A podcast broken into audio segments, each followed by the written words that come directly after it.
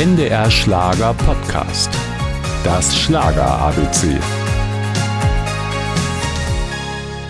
Ganz in Weiß, äh, mir hat es gut gefallen, nur geglaubt habe ich. Ich habe es gesungen mit 22 und ich habe nicht ans Heiraten gedacht. Also die Thematik als solche war mir fremd zu der Zeit. Ehrliche Worte. Was soll er auch sagen, der Roy Black? Seine Liebes- und Hochzeitshymne hatte ihn im Frühjahr 1966 über Nacht zum Schlagerstar gemacht. Ganz in Weiß mit einem.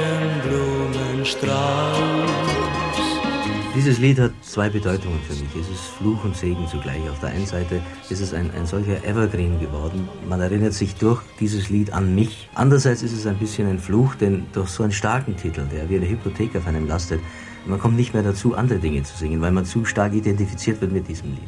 Denn im Herzen war Gerhard Höllerich, so sein bürgerlicher Name, ein Rock'n'Roller.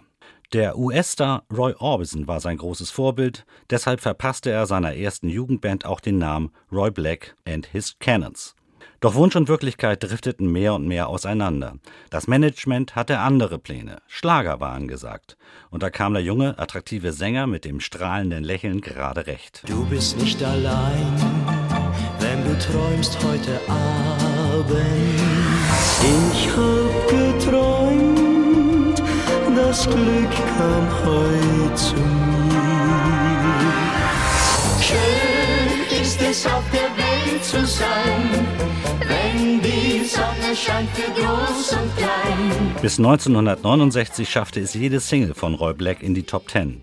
Er war der Superstar des deutschen Schlagers, wirkte erfolgreich in TV- und Kinofilmen mit, doch wirklich glücklich war er nicht. Die Schauspielkollegin und Freundin Uschi Glas gehört zu den wenigen Menschen, die hinter die Kulissen blicken durften. Ich habe wirklich seine zwei Persönlichkeiten ganz toll kennengelernt. Auf der einen Seite eben dieser Superstar und auf der anderen Seite den privaten Roy oder den Gerd eben, der ein toller Mensch war, ein super gut und lustig aufgelegter Junge, mit dem wir durch Gasthäuser gezogen sind.